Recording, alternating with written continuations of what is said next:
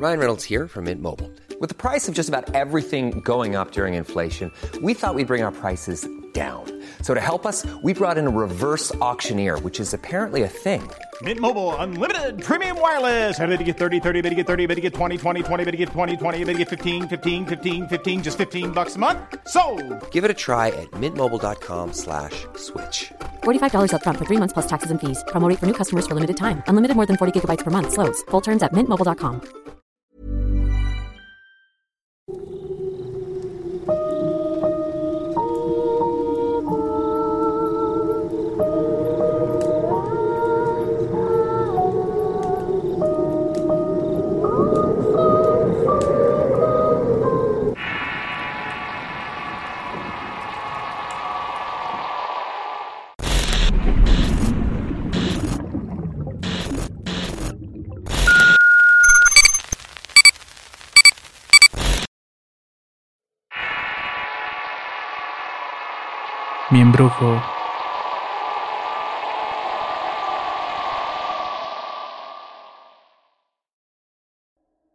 Vivo en un municipio llamado Circasia en el departamento de Quindio, en Colombia.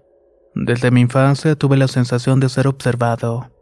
Parecía que alguien estuviera respirando mi nuca y me ponía la piel de gallina, pero con mi inocencia pensé que únicamente era el viento. Con el pasar de los años comencé a ver sombras que jugaban entre los objetos o en la calle. Nunca le presté atención. Consideraba que era una ilusión óptica debido a mi problema visual y a mi fotosensibilidad. Conforme iba creciendo, las sombras se hicieron más visibles, aunque con una particularidad. Estas sombras ya tenían una vaga forma humana. De alguna forma pensé que esto era imposible y decidí no prestarle mucha atención. A mis 17 años empecé a ver sombras humanoides casi en cualquier parte. Si caminaba en la calle veía cómo estas sombras saltaban de un auto para otro como si me estuvieran siguiendo.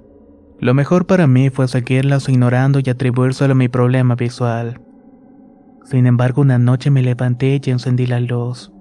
Ahí me di cuenta que la habitación estaba congelada. Caminé hacia la puerta de mi cuarto cuando de pronto sentí la necesidad de mirar hacia donde se encontraba el pasillo que daba a la puerta. En esa época la puerta tenía vidrios que permitían el paso de la luz, por lo que ese pasillo nunca permanecía oscuro. Cuando miré hacia ese lugar vi una sombra de más de dos metros de alto. A pesar de su espesa negrura parecía ser una gran gabardina que daba a sus tobillos, además de un sombrero bastante grande. De hecho me recordó al que usan representaciones de magos hechiceros. A pesar de que nunca vi sus ojos, sentía que me estuviera mirando lo más profundo de mí. El miedo me paralizó mientras estaba viendo aquel ente. Varios minutos después reaccioné mientras esta figura se desvanecía en la pared. Aproveché el momento para devolver mis pasos, cerré la puerta y me acosté. Lo hice tapándome con las sábanas e hice algunas oraciones, pero el miedo me había dominado. Pasaron algunos meses luego de este hecho. La silueta de este hombre me seguía a lo lejos provocándome escalofríos. Intenté ignorarlo y continuar con mi vida. Ya cuando cumplí los 19 años, a mediados del 2005, conocí a una chica por medio de unos amigos.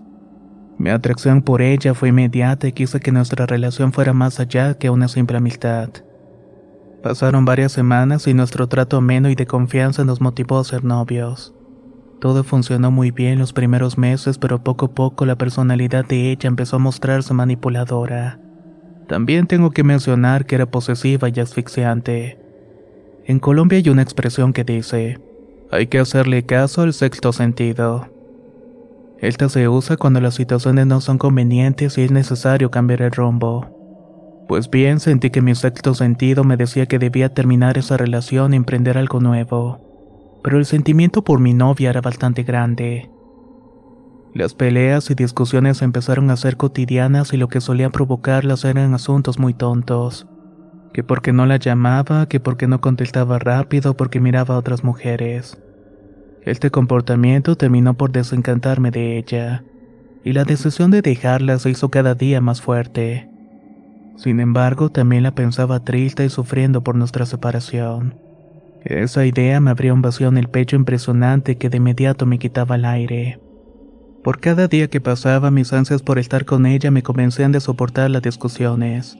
Al estar cerca de ella me sentía completo, Pero cuando me iba a mi casa me sentía vacío y triste otra vez. Es como si las energías se hubieran esfumado. También tengo que decir que todas las discusiones se arreglaban con relaciones. Mi instinto me seguía alertando que debía alejarme pronto. Aún con todas las pruebas de que lo mejor era alejarnos, seguí luchando por dar lo mejor de esa relación. Cada vez me sentía más dependiente de ella, más vacío cuando no estaba. Al cumplir un año teníamos una relación basada en la rutina, la cual giraba en torno a la intimidad. Mi estado de ánimo era cada vez más bajo y estaba a punto de caer en la depresión. Ella trabajaba y por mi parte no tenía solvencia económica porque estaba esperando ser admitido en la universidad. Debido a esto no tenía los suficientes recursos para salir a alguna cafetería o al cine. Eso era lo que le gustaba. Nunca perdió oportunidad para echarme esta situación en cara y decirme chimba. Término peyorativo sarcástico para decir que algo es ineficiente. En mi familia todos hemos sido profesionales, pero mi novia me reprochaba y me miraba el ejemplo de ella. Que sin estudios tenía trabajo y podía comprarse lo que quería. Mientras tanto, mi familia y yo, todos profesionales, vivíamos en una situación económica apretada. Este tipo de expresiones terminaron por decepcionarme y estaba decidido a terminar la relación.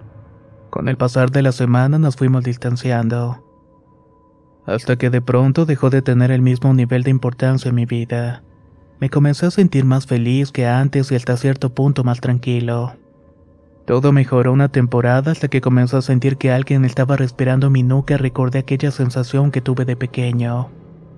Una tarde ella me llamó y me dijo que no quería que siguiéramos discutiendo, que me había preparado una comida para que limáramos asperezas, que nos diéramos otra oportunidad, lo cual acepté como de mala gana. Pese a que había mejorado mucho al estar lejos de su presencia, terminé yendo a su casa. La comida fue sencilla. Una ensalada dulce, una carne asada en bistec y un jugo de mora, el cual sentí un poco ácido, sobre todo muy amargo. Terminamos la cena y nos quedamos platicando, pues ese día pensaba terminar la relación definitivamente. Sin embargo, terminó convenciéndome de que no lo hiciéramos y terminamos en la cama. A partir de ahí las cosas mejoraron de una manera impresionante, hasta el punto de comprometernos en matrimonio. Fue como si estuviéramos en el primer día de la relación donde el amor se puede sentir en el aire. De nueva cuenta empecé a sentir esa dependencia absoluta y total. Día y noche estaba en mis pensamientos. Sin darme cuenta me fue alejando de mi familia y de mis amigos. Mi novia tenía el control absoluto de las cosas e incluso de mi forma de vestir qué iba a comer y a qué hora iba a llamarla. Yo era totalmente ajeno a mi propia voluntad. Mi estatura es de 1,68 y en aquellos días tenía sobrepeso. Estaba pesando aproximadamente 80 kilogramos. Cada vez que me miraba en el espejo me veía un poco más delgado, aunque en lo personal fue de lo menos que me incomodó. En las noches sentía esa sensación de ser observado y que me erizaba la piel. También me invadía el miedo hasta que una noche la vi. Era la figura de gran tamaño con su gabardina y su sombrero. Sin embargo, esta vez le brillaban en la zona del rostro unos ojos rojos que me miraban fijamente. Lo más aterrador fue cuando levantó su mano y me señaló. Cerré los ojos y recé una de las oraciones que mi madre me había enseñado. Al parecer eso bastó para que el ente se fuera. No le conté hasta que pasaron varios meses y a quien se lo dije fue mi novia. Me dijo que estaba sugestionado por alguna película que había visto y eso fue todo. Dos semanas después seguía con la sensación de que me observaban. En una de las tantas visitas a mi novia hablamos de temas paranormales. Ella relató cómo se podía quitar la contra o el amuleto de protección de las personas. Solo bastaba poner una foto de cabeza en una copa con agua bendita. También mencionó qué tipo de cruces se usaban en la brujería para maleficios o para lo que quisieran. Realmente en ese momento no le presté atención, pues en Colombia para esa época estaba de moda un programa de radio paranormal entre las 11 y la 1 de la madrugada. Ahí solían relatar este tipo de historias hasta que ella afirmó que sabía cómo ligar un alma hasta que cumpliera lo que se le había pedido. Eso sí me sacó del letargo y generó mala espina dentro mío, pero al final no le tomé tanta importancia. La relación se fue deteriorando una vez más. Comencé a hacerme más unido a una amiga, la cual era muy especial para mí, pero nunca pasaron más cosas que una simple amistad. Después de una fuerte pelea, la relación estaba súper mal y yo busqué refugio con mi amiga, quien llamaré Juliana. Vivíamos en la misma ciudad y con el trato me propuso intentar algo del tercero. Las cosas empezaron bien y volví a sentir el amor y estaba feliz con ella. Pero de repente ambos empezamos a cansarnos uno del otro. Así que decidimos partir por las buenas.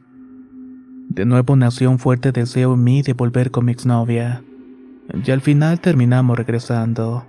Sentía de nuevo esa desesperación por estar con ella. Con el pasar del tiempo cumplimos dos años de tortuosa relación. Una donde el respeto era una reliquia del pasado. Cada vez que ella tenía la oportunidad de respetarme lo hacía. El de aclarar que yo estaba comprometido con ella en matrimonio. Teníamos anillos de compromiso y estábamos esperando que mi situación financiera mejorara para poder cumplirlo. Lo que extrañamente nunca pasó.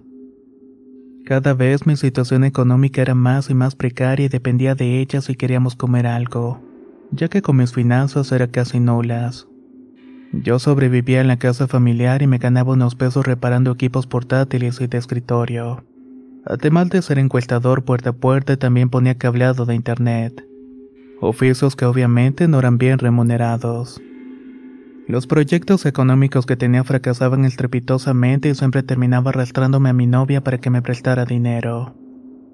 La relación continuó y mi sensación de ser observado era cada vez mayor. Mi dignidad e integridad eran pisoteados como basura, lo que fue generando que me cuestionara las razones por las cuales no era capaz de alejarme.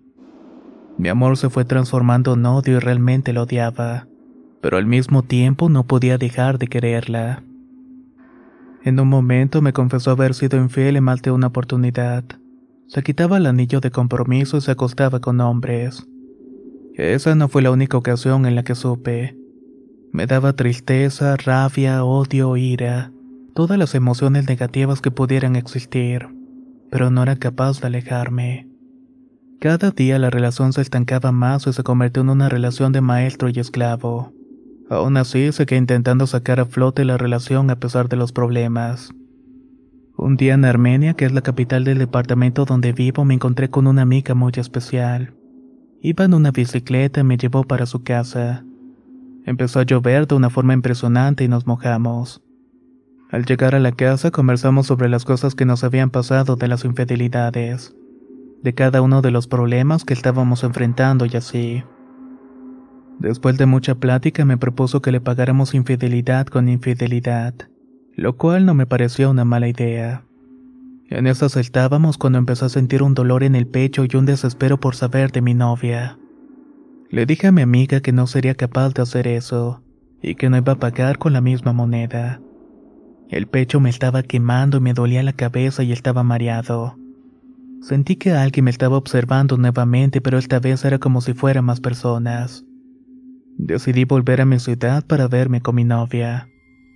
Esa noche tuvimos relaciones pero se habían vuelto rutinarias. Se sentía como si fuera simplemente por cumplir. La relación estaba en un punto muerto y en una parte en la que ella me agredía yo la agredía. Yo estaba irreconocible y me irritaba por el más mínimo ruido. Había perdido mucho peso y de mis 80 kilogramos solamente quedaba una sombra.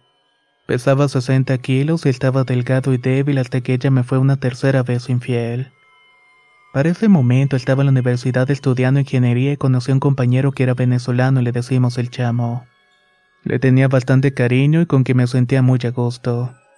Cuando le comenté mi situación me decía, debes apartarte de ella sin importar las cosas. Mira que donde no hay respeto no puede haber nada más que agresión y dolor.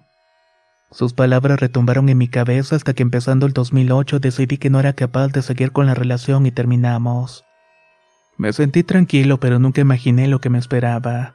Una vez terminada la relación me estaba recuperando y había subido 5 kilos. Me sentía mejor de ánimo hasta que siete meses después ella reapareció en mi vida. Los sentimientos salieron a flote y las caricias también aparecieron de nuevo. Sentí que de alguna manera estábamos en ese inicio donde todo era color rosa pero esta vez en mi cabeza estaban los errores que ella había cometido. Mis errores, mis aciertos y desaciertos, así como las agresiones de ambos. Estaba consciente de que ya nada sería igual y que ella me había agredido y yo a ella, que no quería volver a ese círculo vicioso de agresiones verbales y físicas por parte de ambos. Decidí que esa cena de reconciliación no debía llegar a ningún lado. Después de esa noche eliminé todo contacto con ella. Luego de unos días su madre me llamó para insultarme y maldecirme. Me dijo que no volviera más por su casa. No le presté mucha atención a este suceso y continué con mi vida. Hey, I'm Ryan Reynolds. Recently, I asked Mint Mobile's legal team if big wireless companies are allowed to raise prices due to inflation. They said yes. And then when I asked if raising prices technically violates those onerous two-year contracts, they said, "What the f*** are you talking about? You insane Hollywood ass." So to recap, we're cutting the price of Mint Unlimited from $30 a month to just $15 a month. Give it a try at mintmobile.com slash switch. $45 upfront for three months plus taxes and fees. Promo for new customers for limited time. Unlimited more than 40 gigabytes per month. Slows. Full terms at mintmobile.com. Hiring for your small business? If you're not looking for professionals on LinkedIn, you're looking in the wrong place. That's like looking for your car keys in a fish tank. LinkedIn helps you hire professionals you can't find anywhere else, even those who aren't actively searching for a new job but might be open to the perfect role. In a given month, over 70% of LinkedIn users don't even visit other leading job sites. So start looking in the right place. With LinkedIn, you can hire professionals like a professional. Post your free job on linkedin.com slash people today. Conforme pasó la semana, empecé a sentirme débil y enfermo. La sombra que anteriormente veía estaba más y más cerca. Empecé a perder el apetito, el sueño y no podía dormir bien en las noches. Todo empeoró una noche que estaba durmiendo sentí que la temperatura del cuarto bajó muchísimo. Busqué una cobija extra y me volví a acostar como si nada. Pasado 20 minutos sentí que estaban jalando levemente mi cobija, la cual aferré y todo se calmó. Seguí durmiendo pero cada vez la tiraban con un poco más de fuerza. Esto sucedió en varias ocasiones hasta que me cansé y dije, pues si me quieren quitar la cobija deben hacerlo con más huevos. Este pequeño desafío surtió efecto. Me jalaron las cobijas de tal forma que terminaron en la pared que está enfrente de mi cama. Me quedé aterrorizado y me tomó más de 15 minutos juntar el valor para levantarme y volver a acostarme. Esa noche mis cobijas no pararon de volar por toda la habitación. No veía las horas en que amaneciera. Esta situación se estuvo repitiendo por más de dos meses hasta que una noche estaba cansado que me arrebataran la cobija. Así que en un tono desafiante dije, solo es capaz de hacer eso, qué fantasma de segunda. Mis rápidas palabras no fueron sino el augurio de lo que iba a empezar. Pasaron dos días en que me sentía muy bien pues pensé que todo había terminado. Una noche fría estaba tratando de conciliar el sueño pero me estaba costando. Empezó a escuchar ruidos como si alguien estuviera caminando con botas militares en marcha. Al principio no le presté atención pues se sentía muy lejano. Creí que estaba soñando porque esa noche había visto una serie de militares. Me dije a mí mismo que seguramente estaba recreando alguna escena, pero cada vez me sentía más y más cerca. De pronto sentí una mano delgada como la de una mujer que me agarró el tobillo. Lo que más me aterró fue que estaba congelada. Me aferré al rosario que mi madre había dejado en mi habitación y no me di cuenta cuando me quedé dormido. La siguiente noche creí que iba a pasar lo mismo, pero me equivoqué. La semana siguiente me acosté y sentí unas manos femeninas que me tocaron las piernas. Estas subían hasta la rodilla para nuevamente bajar hasta el tobillo. Este movimiento se repitió en varias ocasiones mientras yo temblaba del miedo. Esta mano me jaló con una fuerza descomunal dejando la mitad de mi cuerpo fuera de la cama. Esta situación se estaba tornando más y más desesperante. Cada noche me tocaban los tobillos o los apretaban y cuando no era eso me tiraban. Hasta que un día estaba durmiendo profundamente sentí que me tomaban de una pierna y me bajaban lentamente de la cama. Llegó un punto en el cual empezó a sentir frío y al despertar me levanté y me golpeé la cabeza.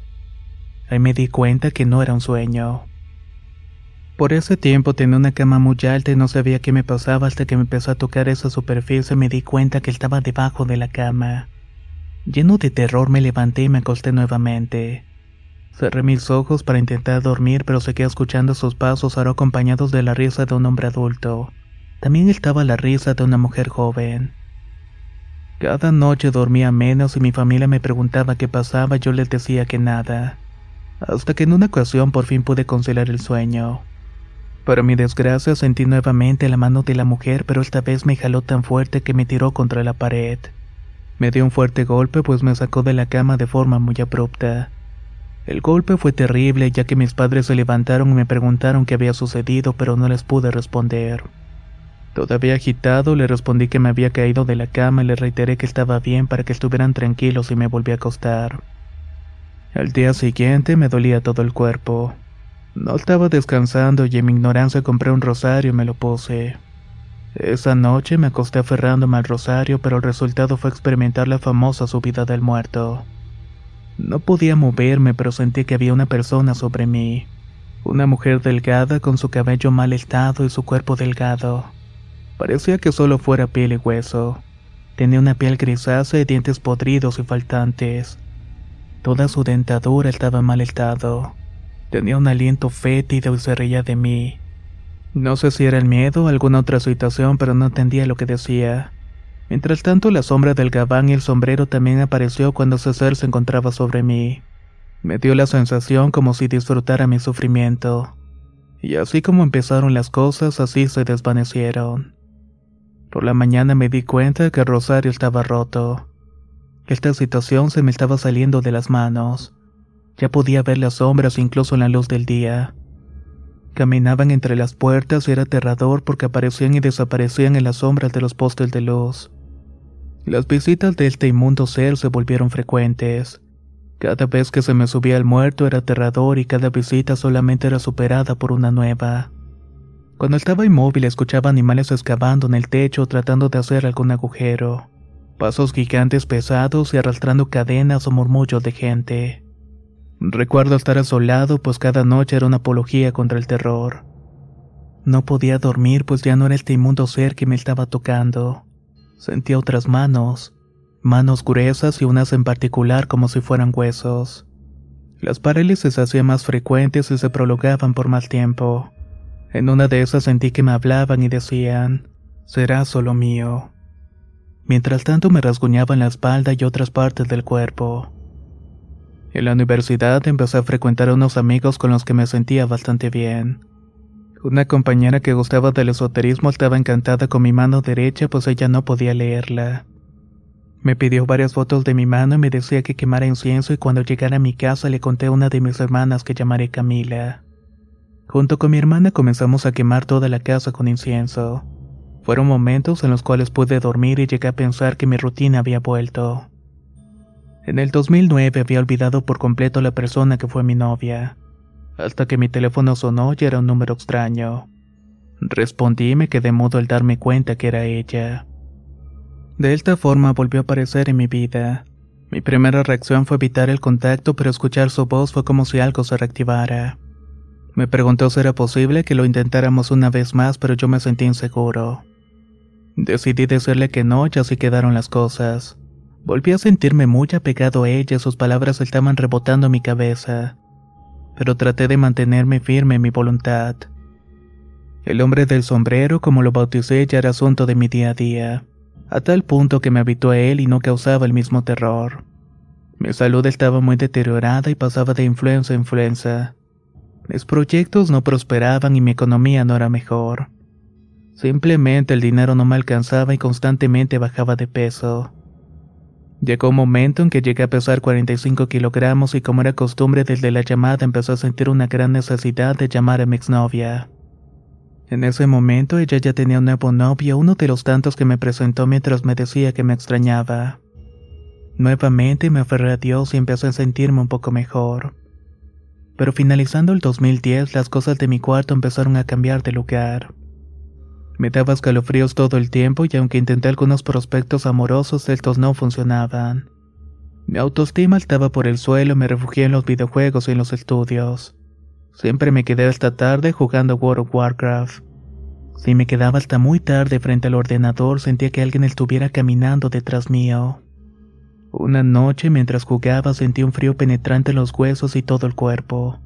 Podía ver el vapor de mi aliento frente a la pantalla. Empecé a asustarme cuando sentí los pasos del hombre del sombrero. Este personaje dio cuatro pasos y luego se desvaneció. Me sentí más aliviado, pero luego escuché unos pasos más ligeros que se acercaban por mi espalda. No sé cómo explicar esto de alguna forma, pero estoy seguro que el tiempo se detuvo. Las manos delgadas y frágiles de una mujer se posaron en mis hombros. Sentí que hablaban, pero no podía entender hasta que por el rabillo de mi ojo noté que la mujer me miraba fijamente y decía, No me vas a mirar, mírame, no me vas a mirar. Me aterroricé y enfoqué la mirada en el cabello de mi personaje de WoW. Mi respiración estaba muy acelerada cuando de repente la mujer en la forma en que aparecía por mi lado derecho regresaba lentamente diciéndome, entonces no me vas a mirar. Cuando ella regresó a mi espalda sentí que las manos que estaban en mis hombros ya eran unas manos grandes, gruesas y pesadas. Con una respiración fuerte empezó a aparecer por la periferia de mi ojo izquierdo otra sombra. Esta vez parecía la de un hombre decía con una voz gruesa, no la va a mirar. Si no la mira ella, mírame a mí. Me congelé y mis ojos se llenaron de lágrimas mientras estaba temblando del miedo del frío.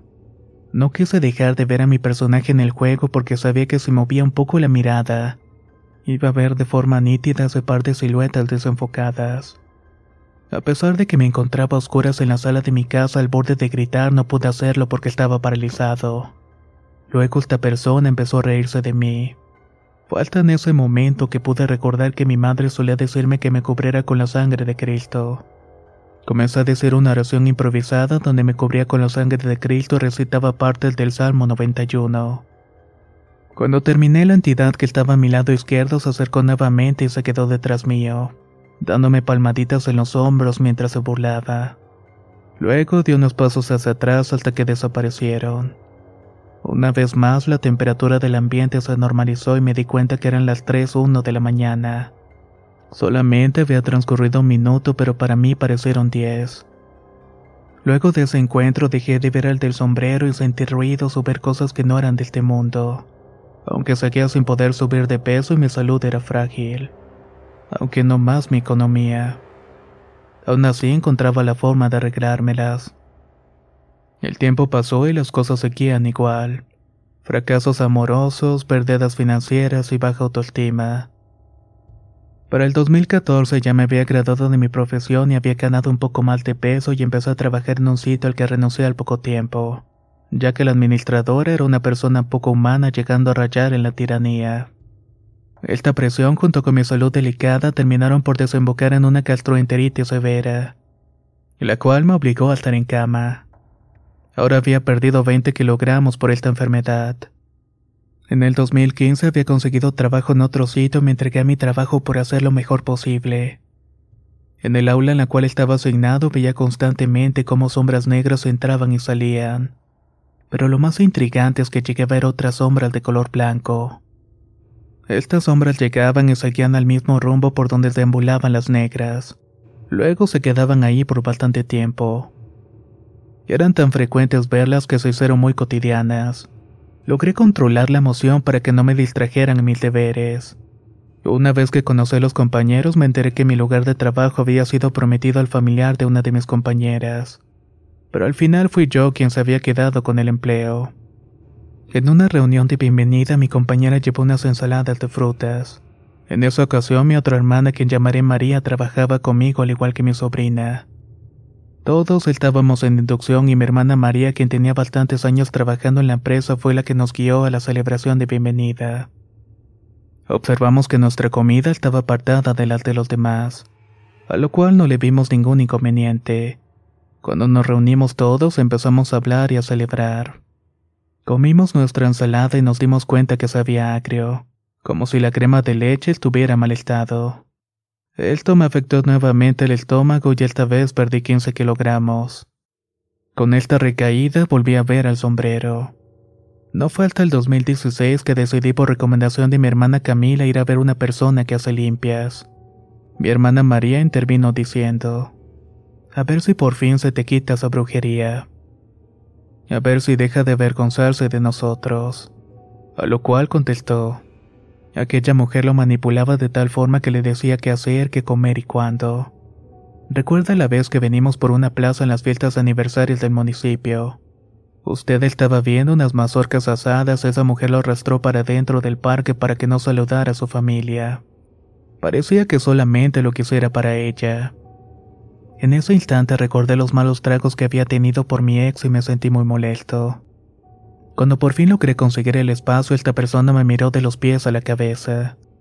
Nunca le hablé sobre lo que me había pasado, pero comenzó a decirme todas las cosas que me habían sucedido con mi novia. También me contó de todos los fracasos amorosos, de mi suerte financiera y agregó diciendo, a usted muchacho le amarraron algo que le dañó el amor, lo económico, lo personal.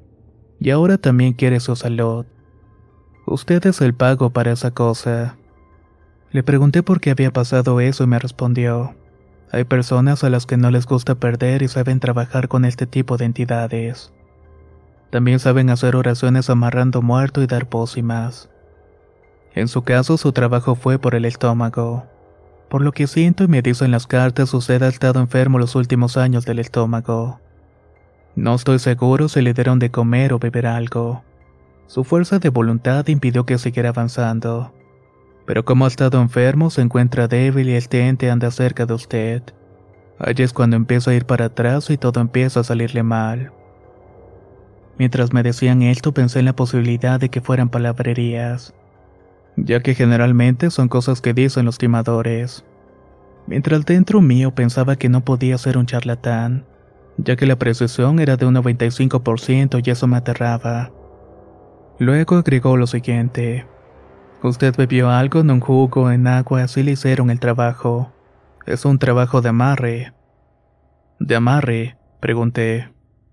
Sí, de esos en los que las mujeres usan la menstruación como brebajes para retener a las personas. Generalmente se portan amables y preparan una buena cena. Me quedé impresionado, pero no dije nada recordando las veces en las que mi novia me invitó a cenar. Me llené de ira, de odio y de rencor. Este hombre comenzó a describir de forma precisa cada uno de los detalles físicos y emocionales de mi exnovia, agregando que si no me protegía ese ente iba a reclamar su pago. Como no le sirvió el acoso y los golpes, en la noche decidió pactar con este ente para que lo acosara. ¿A usted le ha pasado que le da parálisis del sueño la famosa subida del muerto? Preguntó. Yo simplemente senté con la cabeza. Ella es una bruja y si no es una bruja, un familiar de ella lo es o ella aún está en entrenamiento, por tal motivo parte de este trabajo no fue eficaz. Por eso no puede cumplirse a cabalidad. Esta entidad solo puede torturarlo hasta el punto de quebrarlo mentalmente y que usted tomara la decisión de hacer lo que él no puede hacer por el momento. Estaba sin palabras pensando por mi mente todas las cosas que sentí. Las manos de la mujer en mis tobillos, las manos de la mujer en mis hombros. Los pasos ligeros y la voz diciéndome que la mirara lo que él interrumpió y dijo. Hay que trabajar rápido. Queda poco tiempo y debe hacerse baños de hierbas amargas, así como otros baños de hierbas dulces.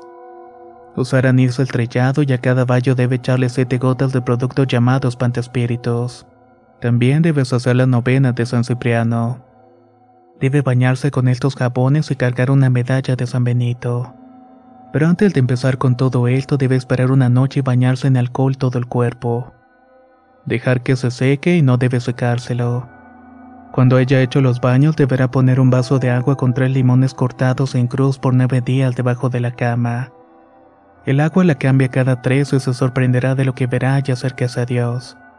Si lo desea puede devolver el mal, pero este tipo de trabajos no lo hago yo. Le respondí entonces, no, el que la hace la paga por simple equilibrio. Buena elección, me dijo. Las deudas, sean terrenales o espirituales, siempre se pagan, sea en esta o en otra vida. Déjela que la vida se encargará de cobrarle a ella. Ya que me había entregado todas las instrucciones, le pregunté cuánto le debía, a lo que me respondió que no se puede cobrar por los dones dados por Dios. Solamente que dé lo que me dicte mi corazón. En ese momento me sentía tan agobiado porque seguía con la precaria situación económica, así que únicamente le di 20 mil pesos un equivalente a 10 o 15 dólares. No tenía más y luego se despidió muy cordialmente y me dijo, la mejor estrategia del diablo es hacerle creer a la gente que él no existe. Y recuerde, ese ente es tramposo pues usa sus miedos para presentarse.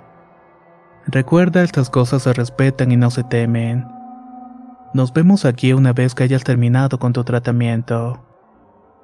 Salí de allí y adquirí todos los materiales, usé el alcohol que por cierto me hizo sentir mareado y muy mal, pero seguí adelante.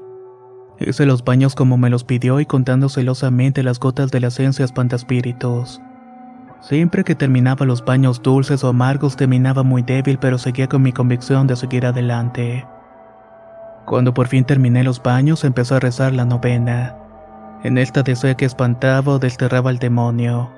Veía como la llama de mi vela danzaba, pero lo más terrorífico fue ver la sombra de la silla donde tenía la vela serpenteante. Era como si tuviera vida, una sombra que se movía de forma antinatural bajo la luz directa del foco de mi cuarto. Iba y venía hasta que en el noveno día la sombra se calmó. Tenía mucho miedo de hacer el último paso que eran los limones en el agua debajo de mi cama. Decidí empezar un día martes. Tenía miedo de que mis gatos se tomaran el agua, pero ellos parecían temerosos y nunca se acercaron al recipiente. Cuando pasaron los tres primeros días, el agua estaba turbia y tenía la consistencia de una limonada, a lo cual no le vi mayor problema. Pero cuando estaba cambiando el agua, preparándome para eliminarla en el tercer día, noté que los limones tenían una coloración roja leve en la parte cortada en la cruz, así como unos pequeños gusanos recorrían este limón algo que no me impresioné pues consideraba que era una oxidación normal y descomposición de los limones. En el segundo cambio los resultados no variaron del primero. Pero la sorpresa empezó a cambiar al tercer y último vaso. Cuando me acerqué el agua emitía un olor putrefacto y habían gusanos grandes flotando en el agua. Esta tenía dos tonalidades, una como la de limonada y otra espesa y turbia en el fondo. Su hedor era de verdad insoportable y cuando miró los limones vi que estaban rojos. Un rojo tipo sangre brillante y espeso. Olía agrio y a descomposición y curiosamente el verde de la cáscara no cambió de color en lo absoluto. Al ver eso, el sentir ese nauseabundo olor me dieron ganas de vomitar y me fui corriendo al baño. En la boca tenía un amargo sabor como si hubiera tomado hiel. Cuando por fin pude vaciar el contenido de mi estómago esperaba ver mi almuerzo por más desagradable que suene. Pero para mi sorpresa no fue el almuerzo que estaba en el inodoro. Era un líquido viscoso de color verde con pequeñas gotas rojas que día sangre descompuesta. Después de eso limpié el baño y me preparé para botar los últimos limones que parecían sangrar. Salí a mi moto y llegué a un sitio donde corría el agua aunque era poca pero corría. Era un sitio rodeado de naturaleza. Cuando arrojé esos desechos sentí que algo me había abandonado. Era como si una brisa en mi rostro me consolara. Mi hermana Camila, que me acompañó a deshacerme de esas cosas, me dijo, ¿Sentiste la brisa? Es como si Dios dijera tranquilo, los culpables van a pagar. De esta forma termina el relato de mi exnovia, de cómo empezaron las cosas, de cómo avanzaron y de cómo se convirtieron en situaciones donde se experimentó el miedo flor de piel. Aquí en Colombia hay un adagio popular que dice, yo no creo en las brujas, y las brujas no existen, pero de que las hay, las hay. Así que mucho cuidado. Y así concluimos este relato compartido del de Colombia, el cual nos presenta un caso de brujería y de sus alcances pudimos conocer cómo la voluntad de algunas personas por conseguir lo que quieren se van distorsionando y terminan afectando a los demás. ¿Y tú? ¿Serías capaz de hacer un amarre con tal de estar con alguien? Si tu respuesta es sí, piénsalo muy bien, ya que todo tiene su consecuencia. Nos escuchamos en el próximo relato.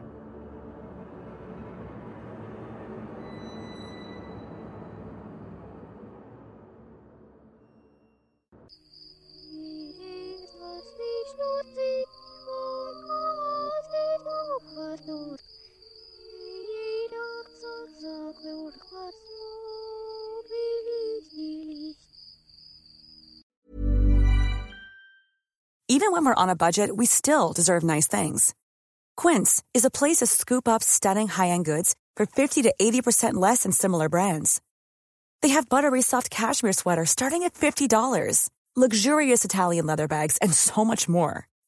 Plus, Quince only works with factories that use safe, ethical, and responsible manufacturing. Get the high-end goods you'll love without the high price tag with Quince. Go to quince.com/style for free shipping and 365-day returns. Hey, folks, I'm Mark Marin from the WTF Podcast, and this episode is brought to you by Kleenex Ultra Soft Tissues, your ally to help tackle your allergy symptoms this season. I love the change of seasons, but nobody loves pollen and all those other things floating in the air that make you sneeze during this nice weather. Kleenex Ultra Soft Tissues are hypoallergenic and allergist approved, so fight back against watery eyes and runny noses without worrying about irritating your skin. For this allergy season, grab Kleenex and face allergies head on.